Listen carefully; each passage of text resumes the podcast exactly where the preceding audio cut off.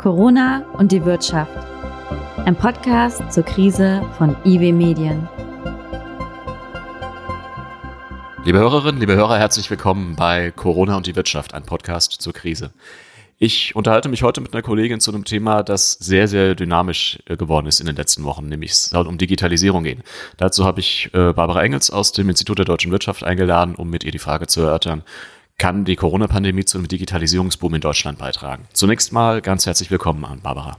Hallo Nikolas. Ja, mein Name ist Nikolas Schöneich. Ich bin Wirtschaftsredakteur bei IW Medien, einer Kommunikationsagentur für Wirtschaftsthemen mit Sitz in Köln. Wir haben einen sehr, sehr intensiven Austausch mit unseren Kollegen aus der Wissenschaft im IW, im Institut der deutschen Wirtschaft, in unserer Muttergesellschaft. Unter normalen Umständen treffen wir uns auch mal in der Cafeteria oder gehen Mittagessen oder abends ein Bier trinken. Da es nur keine normalen Umstände sind, mussten wir diese Gesprächssituation natürlich im Homeoffice nachstellen, weil wir zurzeit ja wahnsinnig viele Fragen zum Thema Wirtschaft haben, vielleicht so viele wie nie zuvor und der Austausch deshalb ganz besonders intensiv sein musste. Deshalb habe ich Barbara eingeladen, die vielleicht auch noch mal ein paar Takte dazu sagen kann, wer sie eigentlich ist und was sie macht. Genau, vielen Dank. Ähm, mein Name ist Barbara Engels. Ich forsche seit äh, fast fünf Jahren am IW dazu, wie Digitalisierung sich auf Wirtschaft, auf die Gesellschaft äh, auswirkt. Ähm, da schaue ich mir zum Beispiel an, was äh, Unternehmen mit Daten machen und was sie machen könnten. Also welches Potenzial es da gibt. Ich analysiere, welche Folgen Datenschutz für den Wettbewerb hat oder ich untersuche auch verschiedene Spielarten der Digitalisierung. Ähm, also zum Beispiel den Onlinehandel oder die Plattform Plattformökonomie. Also zu diesen Themen werte ich dann Datensätze aus, schreibe Studien, halte Vorträge. Ähm, ja, im Prinzip auf der ganzen Welt ähm, vor Verbänden, Unternehmen, auf wissenschaftlichen Konferenzen. Ich beschäftige mich aber nicht nur so in der Theorie und auf Papier mit der Digitalisierung, sondern habe mich in den vergangenen Jahren beim IW auch in verschiedenen Rollen für die Digitalisierung des IW selbst stark gemacht. Also Digitalisierung ist äh, tatsächlich eines meiner Lieblingsthemen und ich freue mich, dass wir heute darüber sprechen können im Kontext von Corona. Jetzt hast du die nächste Frage schon vorweggenommen, dass du uns mal hättest erklären können, wie die, was Digitalisierung aus deiner Sicht bedeutet. Ich finde, du hast das jetzt sehr, sehr gut greifbar gemacht aus verschiedenen Perspektiven und mit deinen verschiedenen äh, Forschungsinteressen.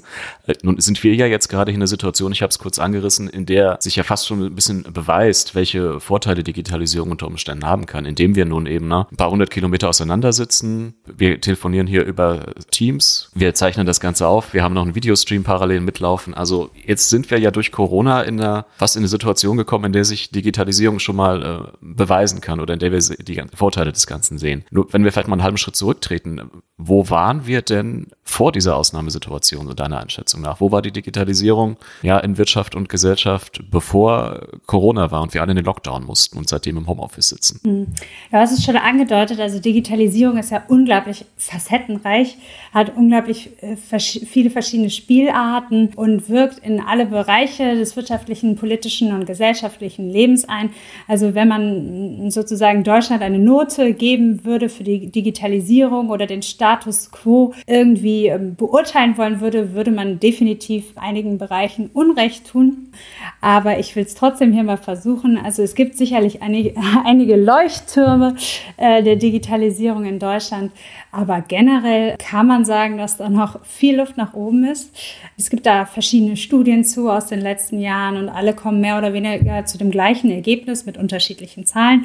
Ähm, Unternehmen, Politik, Verwaltung, Infrastruktur, sie alle hinken der Digitalisierung irgendwie hinterher. Warum? Haben, Was sind die ähm, Hemmschuhe? Ich habe das Gefühl, dass ähm, zum Beispiel, wenn wir jetzt auf die wirtschaftliche Ebene gehen, dass viele Unternehmen ähm, sich schwer mit der Digitalisierung tun und von der Digitalisierung überfordert sind. Äh, besonders offensichtlich wird das bei Daten. Wir kennen ähm, alle die Erfolgsgeschichten der nach Marktkapitalisierung größten Unternehmen der Welt, Microsoft, Amazon, Facebook, Apple und Alphabet. Sie alle machen sich vor allem Daten zunutze. Äh, nun soll jetzt nicht jeder deutsche Mittelständler ähm, Amazon werden. Äh, das wollen wir nicht. Das ist auch gar nicht möglich. Äh, ähm, denn es gibt viele Produkte, die einfach immer analog bleiben werden und das ist auch gut so. Ich sage immer, ein Brot ist immer ein Brot. Und das wird auch so bleiben. Ähm, allerdings gibt es Potenzial, dass Unternehmen Daten nutzen, um ihre Geschäftsprozesse zu optimieren. Und einige Unternehmen können tatsächlich Daten auch nutzen, um ihr Geschäftsmodell selbst weiterzuentwickeln. Und da tun sich Gräben auf. Also wir haben da mal äh, im vergangenen Jahr eine Studie zugemacht, wo wir gefunden haben, dass ähm, unter den Unternehmen aus Branchen der Industrie und unternehmensnahen Dienstleistungen in Deutschland nur zwei Prozent der befragten Unternehmen nach eigenen Angaben bereits so organisiert sind, dass sie Daten gezielt für den Erfolg des Unternehmens nutzen können. Und das ist ziemlich wenig. Also da ist tatsächlich Luft nach oben. Viele Unternehmen sitzen auf Datenschätzen, äh, die sie nicht nutzen. Und ich bin überzeugt, dass das der Weg in die Zukunft ist und der Weg, um auch äh, Zukunft, in, in Zukunft wettbewerbsfähig zu bleiben. Die Hemmschuhe sind vielfältig. Äh, da weiß ich, weiß ich gar nicht, wo ich anfangen soll. Also wir haben im Unternehmen, in der Organisation selbst viele Hemmschuhe. Viele Unternehmen in Deutschland sind über die Jahrzehnte organisch gewachsen, diese Prozesse so zu überarbeiten, dass sie digital effizient sind, erfordert sehr viel, sehr viel Arbeit und sehr viel Investition auch auf finanzieller Art. Ähm, wir haben infrastrukturelle Hemmnisse, was äh, den Breitbandausbau angeht. Den gibt's immer noch, was, was die technische Ausstattung angeht, was auch die digitale Verwaltung angeht. Da gibt es einige Baustellen, die jetzt hoffentlich, und da glaube ich auch fest dran, ähm, im Rahmen der Corona-Krise äh, stärker angefasst werden als vorher. Warum glaubst du das? Du hast in der Publikation selbst jetzt Corona genannt, einen Stresstest für die Digitalisierung. Das heißt, es setzt ja Corona die Digitalisierung in bestimmten Punkten irgendwie unter Druck oder es ist eine Prüfung für den Status quo in Sachen Digitalisierung. Wo sind da die Zusammenhänge die wichtigsten? Inwiefern erweist sich jetzt in der Corona-Krise, wie wir beim Thema Digitalisierung vorankommen oder können? Die Krise hat im Prinzip über Nacht dazu geführt, dass äh, große Teile unseres Lebens, unseres Alltags, unseres ähm, Arbeitsalltags plötzlich ins Digitale verlegt wurden, weil, weil es so sein musste. Äh, dementsprechend ist äh, Corona ein Belastungstest für die Digitalisierung in Deutschland. Es zeigt sich, was, was digital passieren kann und was noch nicht digital passieren kann. Also wir haben eine sehr steile Lernkurve gerade in diesem Online-Boom, aber die kann nur so steil sein, wie die Netze stabil sind und wie die Unternehmen und ihre äh, Mitarbeiterschaft flexibel sind. Also in dem Prinzip bringt Corona die Vor- und Nachteile der Digitalisierung wirklich auf den Punkt und gibt dabei aber keine, keine Zeit zur Diskussion. Also wir können nicht länger darüber sprechen, was sind die Vor- und Nachteile von Homeoffice, von Videokonferenzen, sollten wir lieber Technologie A ähm, oder B nutzen. Jetzt ist wirklich ähm, das Motto einfach mal machen, auch für äh, die Bedenkenträger. Denn es gibt keine wirkliche Alternative zur Digitalität in Zeiten von Co Corona, in Zeiten von Social Distancing. Die Alternative wäre der Stillstand und damit das wirtschaftliche Fiasko. Das heißt, wer digitalisieren kann, der digitalisiert jetzt. Und da werden eben auch sehr schnell Grenzen offenbar. Ein Punkt, in dem es ja ganz gut funktioniert, ne, ich habe es zum Einstieg gesagt, ist offenbar ja jetzt zumindest ne, so das, das Telearbeiten. Das Arbeiten von zu Hause ist die Telekommunikation im neuen Gewand. Früher hätten wir, wenn wir das vor zehn Jahren jetzt hier geführt hätten, wahrscheinlich nur telefonisch gemacht. Jetzt sehen wir uns dabei auch. Früher wäre es über die genau. Telefonleitung gegangen, jetzt geht's halt über äh, WLAN und über äh, Internetleitungen entsprechend. Wie, wenn du jetzt dir mal den Bereich Homeoffice isoliert anguckst, wie hast du den Eindruck, gibt es da schon erste Indizien dafür, wie dieser Stresstest auszugehen scheint? Also wenn ich mich umschaue, dann habe ich da sehr, sehr positive Ergebnisse. Ähm, es gibt Indizien, dass das in vielen Unternehmen sehr gut klappt. Viele meiner Bekannten, meiner Freunde, meiner Kollegen arbeiten im Homeoffice. Die Technologie funktioniert. Äh, die Menschen kommen auch mit dem Homeoffice ähm, klar. Es gibt auch erste Zahlen schon dazu, von offizieller Stelle, aber die sind immer mit Vorsicht zu genießen. Also zum einen muss man sich den Befragungszeitraum angucken, ähm, weil wir gerade in diesen Zeiten im Prinzip jeden Tag andere Zahlen bekommen und Zahlen von Anfang oder Mitte März jetzt schon veraltet sind. Und zum anderen muss man sich anschauen, wer wurde, wurde denn da genau befragt und wie viele wurden befragt. Also man könnte sich ja vorstellen, dass gerade die interessanten Branchen vielleicht jetzt gerade nicht unbedingt Zeit haben, um Umfragen zum Thema Homeoffice zu beantworten.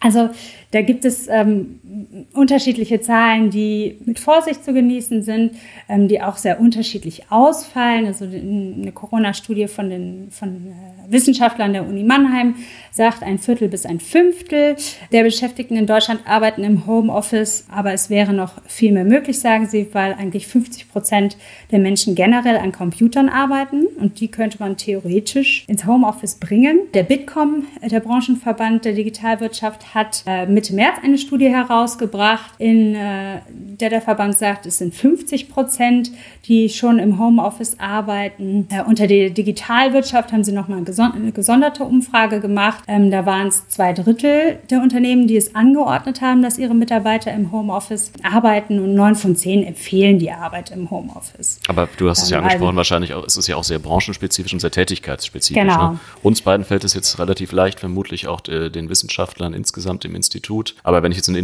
Industrie gucke, gibt es ja auch einfach Präsenzpflichten in bestimmten Aufgabenbereichen. Sicherlich gibt es äh, immer auch viele Jobs und Positionen, die äh, nicht von zu Hause aus funktionieren, die nicht von irgendeinem anderen aus funktionieren, wo man präsent äh, sein muss, wo man vor Ort sein muss.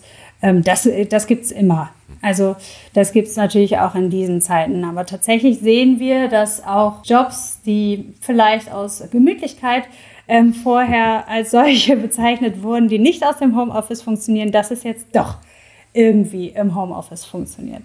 Wie geht's dir denn selbst damit?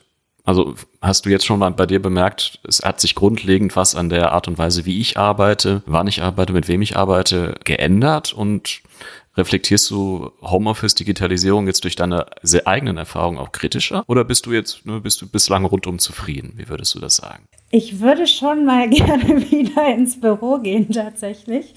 Ähm, also die Sehnsucht nach den Kollegen ähm, am Coffee Point nimmt zu. Äh, tatsächlich habe ich aber auch schon vor der Krise öfters mal im Homeoffice gearbeitet. Also ich weiß, wie ich so einen Tag strukturieren kann, wie ich die, wie ich die technischen Hilfsmittel nutze. Also im Prinzip funktioniert das Arbeiten im Homeoffice äh, für mich wie im Büro, nur dass ich eben den Austausch mit den Kollegen ähm, anders über technische Hilfsmittel ähm, organisieren muss. Meine Meinung äh, zu Homeoffice hat sich ähm, dadurch eigentlich nur noch bestärkt. Ähm, also ich war schon immer ein Fan davon, Arbeit mobil zu gestalten und flexibel zu gestalten und Produktivität nicht unbedingt an eine bestimmte Arbeitsstätte zu koppeln. Also ich glaube auch nicht, dass Mitarbeiter im Homeoffice unproduktiver sind.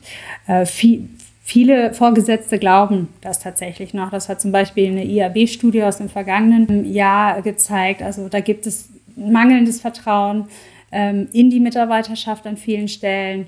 Ähm, aber auch mangelnde Erfahrung in digitaler Führung. Also wie führe ich eigentlich ein, äh, ein Team aus dem Homeoffice? Das müssen eben viele auch noch äh, lernen. Da hat die Corona-Krise zu einem Schub geführt, dass jetzt ein gewisser Vertrauensvorschuss gegeben wird, weil er gegeben werden muss. Ähm, dass es zu Investitionen in technische Ausstattung äh, kommt, die es vorher nicht gegeben hat. Also da werden über Nacht plötzlich massenweise Headsets äh, gekauft und Laptops, um die Mitarbeiter auszustatten. Geld, das vorher nicht da war. Und es werden viele Abläufe und Prozesse ähm, flexibilisiert und ähm, kompatibel für Homeoffice äh, gemacht. Also ist Corona nicht nur ein Stresstest für die Digitalisierung, sondern auch so für die Digitalisierungsfähigkeit im Management und unter Führungskräften? Ja, definitiv. Klar, also Führungskräfte, die vorher ähm, auf Präsenz gesetzt haben und eine ja, gewisse Kontrolle durch Präsenz ausgeübt haben, müssen sich jetzt überlegen, wie sie ihre Mitarbeiter am Arbeiten halten, motiviert halten, zusammenhalten über eine Distanz hinweg. Und da ist die Lernkurve auch sehr steil äh, für die Vorgesetzten. Interessanterweise habe ich in der Vergangenheit öfter mal festgestellt, dass äh, Vorgesetzte nicht in die Flexibilität ihrer Mitarbeiter glauben. Also man hat immer gedacht, es braucht ewig, um ein äh, Zusammenarbeitstool, um ein Kommunikationstool einzuführen, um die Mitarbeiterschaft daran zu gewöhnen, dass man eben sehr viel Anpassungszeit braucht und das ganz langsam ausrollen muss. Tatsächlich zeigt sich in vielen Unternehmen jetzt, die Mitarbeiter können das. Sie können sich auch über Nacht an so ein Tool und an so eine Kommunikation gewöhnen. Und das ist ein sehr schönes Zeichen. Und erwartest du, dass das tatsächlich ein Lerneffekt ist, der über Corona hinaus anhalten kann? Oder ist, ist das jetzt einfach so ein Anpassen an, na, es ist ja eine alternativlose Entwicklung zurzeit. Und wenn Corona möglicherweise überstanden ist oder wenn wir so weit aus dem Lockdown raus sind, dass alles weiterlaufen könnte wie vorher, es steht ja eigentlich dem erstmal auch dem nichts entgegen, dass die Führungskräfte all diese Entwicklung wieder zurückdrehen. Das stimmt. Also ich glaube auch nicht, dass wir nach Corona alle weiterhin im Homeoffice arbeiten werden. Ich glaube, wir werden wieder auf Dienstreisen gehen. Wir werden viele Sachen wieder analog machen sozusagen. Aber ich glaube, dass viele Prozesse jetzt auf den Prüfstand äh, gestellt werden können und dass wir flexibler entscheiden können zwischen was mache ich digital und was mache ich analog, was kann vielleicht auch alternativ organisiert werden. Also es wird nicht mehr so sein, dass Sachen analog stattfinden, weil es immer schon so war. Und jetzt haben wir die Möglichkeit, dass wir in einem Realexperiment auszuprobieren.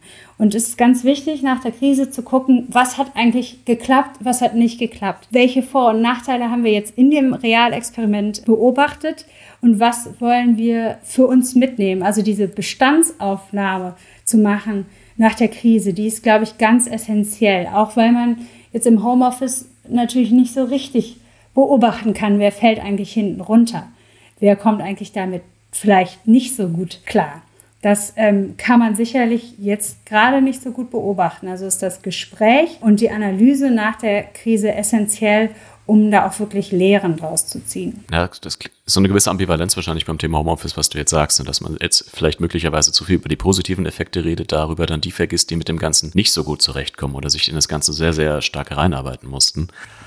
Worüber wir vor der Krise ja auch alle immer wieder und hinlänglich geklagt und uns auch beschwert haben und je nachdem, wo wir wohnen, wahrscheinlich auch zu Recht, ist das Thema Netzausbau. Wenn ich mir jetzt überlege, ne, ich bin in der Eifel unterwegs oder im Westerwald und habe dann schon unter normalen Umständen unter Schwierigkeiten, eine Handyverbindung zu kriegen oder eine WLAN-Seite nochmal ganz dahingestellt. Jetzt merken wir allerdings, ne, wir sitzen hier, wir äh, streamen dieses Interview, wir gucken uns abends bei Netflix oder was an, wir haben Millionen Leute, die im Homeoffice sitzen und offenbar, nach allem, was ich weiß, ohne größere Probleme. Und die Sprecher der großen äh, Kabelnetzbetreiber sagen, es funktioniert ja offenbar alles. Äh, haben wir gar nicht so viel Grund zum Jammern?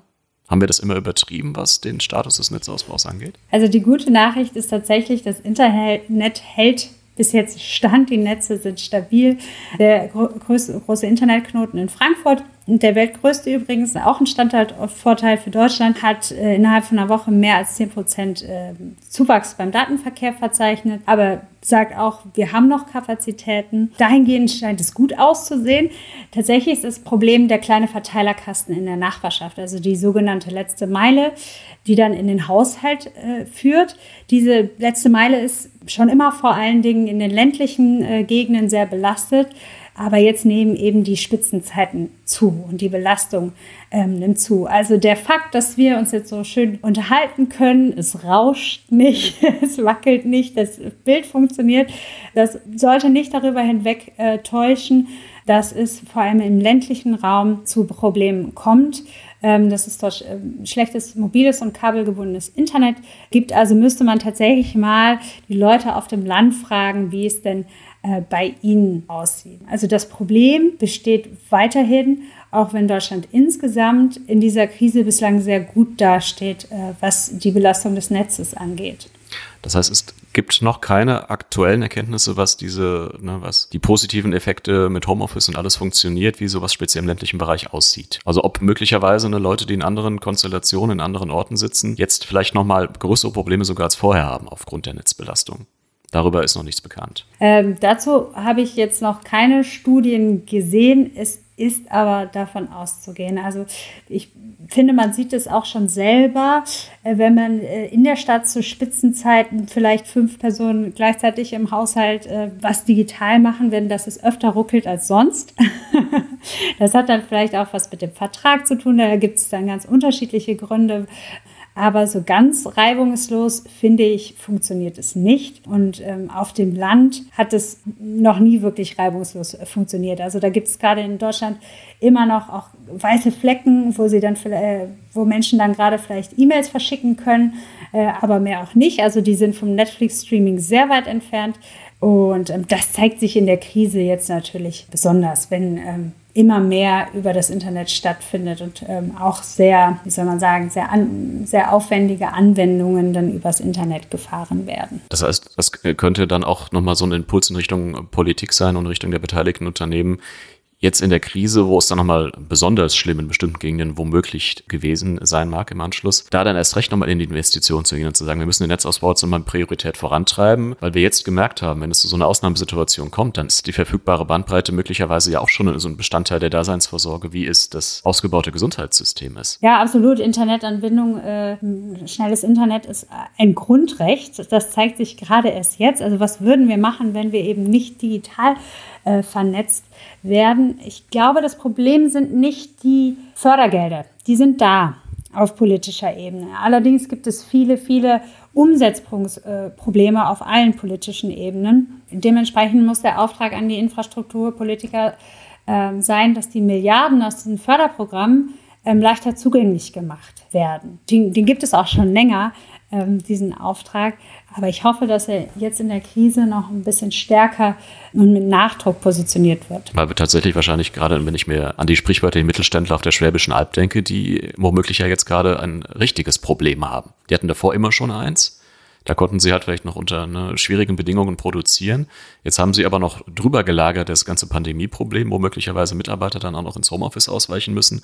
Es kommen also noch Komplikationen hinzu, die sie in ihrem Geschäftserfolg beeinträchtigen. Ja, also da sind ähm, Unternehmen in Ländern oder in Gegenden, wo der Netzausbau besser ist, äh, tatsächlich im Vorteil gegenüber deutschen Unternehmen in Gegenden, wo der Netzausbau eben schlecht ist. Also wenn die Videokonferenz völlig verrauscht ist, dann bleibt eben nur noch das Telefon und das ist in vielen Fällen nicht genug. Ähm, wenn, wenn der Mitarbeiter zu Hause ähm, keine ordentliche Inf Internetverbindung hat und die eine bestimmte Software vielleicht nicht remote äh, starten und nutzen kann, dann wird die Arbeit deutlich eingeschränkt. Und äh, das fällt jetzt natürlich in der Krise äh, besonders ins Gewicht. Wir haben gesehen, dass ähm, digitalisierte Unternehmen krisenresistenter sind, dass sie eben recht einfach ihre, ihre Arbeit, ihre Prozesse ins Homeoffice, ins Digitale verlagern können. Aber das geht eben nur so weit, wie die, wie die Infrastruktur ähm, auch dem Stand hält. Und also da werden wir tatsächlich äh, jetzt, da wäre es äh, im Nachgang der Krise interessant ähm, zu studieren, zu analysieren und zu befragen, inwieweit denn Unternehmen durch Netzprobleme ähm, am Aufrechterhalten ihrer Arbeitsprozesse gehindert waren und wie das dann auch wirtschaftlich ins äh, Gewicht fällt. Andersrum gibt es seit Jahren äh, Studien, die ganz klar empirisch zeigen, dass die Leistungsfähigkeit der Breitbandnetze eine positive, statistisch signifikante ähm, Auswirkung auf das Wirtschaftswachstum hat. Und äh, andersrum wird das auch der Fall sein. Wenn du jetzt mal so ganz breit auf die möglichen Folgen von Corona für die Digitalisierung blickst, gibt es Gesellschaftsbereiche oder auch Wirtschaftsbereiche, in denen du fest davon ausgehst, dass es einen positiven Effekt geben wird? Du hast es ja schon Homeoffice angesprochen. Gut, relativ ambivalent, wo man dann auch mal beurteilen muss, gibt es möglicherweise Gewinner und Verlierer. Aber wo siehst du denn möglicherweise Gewinner? Mhm. Ich ähm, habe da generell eine sehr ähm, optimistische äh, Sichtweise. Ich glaube, dass alle von dem derzeitigen Digitalisierungsschub profitieren können, von dieser Digitalisierung unter Zwang und im Eiltempo. Das Learning ist sehr groß auf allen Seiten. Zum einen haben wir die Bedenkenträger oder die Zögerer, die sich jetzt notwendigerweise mit neuen Technologien auseinandersetzen, sie erstmals anwenden, eben dann auch Vor- und Nachteile ähm, mit klein gehaltenen Vorbehalten ähm, beurteilen können. Ähm, und vieles davon wird bleiben. Äh, auf der anderen Seite haben wir auch die Digitalversierten, die in der Krise ähm, dazulernen und ihre Screen Time, also die Zeit vor, vor den verschiedenen Bildschirmen der verschiedenen Geräte, besser nutzen. Äh, auch anders nutzen als, in, äh, als vor der Krise. Und der Aspekt des sich miteinander Vernetzens, des Voneinander Lernens im Internet gewinnt mehr und mehr an Bedeutung. Und das ist was, was auch nachhallen wird. Ich habe in der letzten Zeit auch öfters gehört und gelesen, dass ähm, gerade Eltern begeistert sind, äh, wenn sie sehen und beobachten, äh, was ihre Kinder mit dem Internet machen, wie sie es sich zunutze machen. Also da findet jetzt plötzlich ein Generationendialog statt, den es in dieser Form äh, vorher nicht gegeben hat. Äh, von den Videokonferenzen zwischen Großeltern und Enkeln, die jetzt plötzlich stattfinden, gar nicht zu sprechen. Das ist was, was wir als Gesellschaft auch äh, mitnehmen werden in Zukunft. Und äh, da freue ich mich persönlich ganz besonders drüber. Wenn du auf die Unternehmen guckst, wir haben ja seit Jahren immer wieder auch so eine, dieses Lamento vernommen. Warum ist es eigentlich Deutschland nicht gelungen, ein Apple oder ein Google oder ein Microsoft oder ein Facebook hervorzubringen? Glaubst du, dass jetzt äh, Corona und die Digitalisierung auch zu einer anderen Wertschätzung und vielleicht auch zu einer anderen Unterstützung der deutschen Digitalwirtschaft beitragen können? Ich glaube, dass die Digitalwirtschaft einen Auftrieb bekommt. Äh durch Corona. Ich glaube nicht an ein deutsches Facebook oder ein deutsches Amazon. ich glaube aber, da gibt es in der deutschen Wirtschaft andere Stärken. Ähm, Zum Beispiel? Das sind eben die über Jahrzehnte äh, gewachsene, äh, gute Industrie, ähm, die, die, das Made in Germany, was, was, was ein Name ist sozusagen in der ganzen Welt. Da hilft Corona und der Digitalisierungsschub durch Corona diese Bereiche noch besser zu digitalisieren, effizienter zu machen, besser zu nutzen. Und ich glaube auch, dass sich der Graben zur Digitalwirtschaft zwischen anderen Mittelständlern, zwischen traditionellen Unternehmen und der Digitalwirtschaft, die ja oft durch Startups, äh, Startups geprägt ist, dass sich äh, der ähm, verkleinert. Also ähm, ich hoffe, dass wir nach der Krise auch noch mehr Kooperation zwischen Startups und Mittelständlern sehen als vorher. Äh, mein Kollege Klaus-Heiner Röhl und ich haben dazu eine Studie gemacht, ähm, in der wir zeigen, dass ähm, ein Hemmnis zwischen äh, für Kooperationen zwischen Startups und Mittelständlern vor allem auch kulturelle Differenzen äh, sind, also verschiedene Arbeitskulturen. Ähm, und allein dadurch, dass jetzt in der Corona-Krise viele traditionelle Unternehmen anders und digitaler arbeiten und ihre Prozesse überdenken, kann da, glaube ich, eine Annäherung an die Startups äh, stattfinden, die auch in Zukunft tragen wird. Und da Kooperationen erhöhen wird. Da gibt es ja eine Branche, die jetzt schon ganz äh, signifikant profitiert, das ist der Onlinehandel. Und da wird ja die Frage sein, ob die Entwicklung nach der Krise nicht möglicherweise zulasten des traditionellen Handels gehen kann. Wenn wir jetzt in der Krise gelernt haben, ist es alles andere zu. Bis auf den Haarschnitt äh, kriege ich möglicherweise tatsächlich fast alles inzwischen bei Amazon und kann mir das vor die, kontaktlos vor die Tür stellen lassen. Dann droht ja möglicherweise auch so ein Lerneffekt zu sagen, jetzt müssen wir noch weniger zum traditionellen stationären Handel gehen. Wie beurteilst du das? Wie siehst du da das Potenzial Onlinehandel versus verödende Innenstädte, sage ich mal? ähm, die Deutschen haben ein sehr habitualisiertes Einkaufsverhalten. Die gehen gerne äh, in den Supermarkt und ähm, das wird, glaube ich, auch nach der Krise äh, so bleiben. Klar ist es so, dass viele Menschen, die bislang nur offline gekauft haben, auch vielleicht aus Prinzip nur offline gekauft haben, jetzt zum ersten Mal online kaufen und ähm, da Berührungsängste verlieren. Ganz umkehren wird, wird sich dieses Einkaufsverhalten jedoch nicht. Also nach der Krise werden die Leute wieder eher auch den, den Laden vor Ort offline unterstützen, als sie, als sie jetzt äh, digital kaufen. Wir sehen zum einen natürlich eine Stärkung von Amazon weil der, weil Amazon über die letzten Jahre sein Angebot perfektioniert hat, auch die Lieferung perfektioniert hat. Äh, von, ähm, von dieser Komfortabilität ähm, profitieren jetzt äh, viele Menschen. Aber auf der anderen Seite sehen wir auch eine Stärkung des äh, lokalen Handels, der jetzt zunehmend Sachen digital anbietet, auch über Plattformen digital anbietet.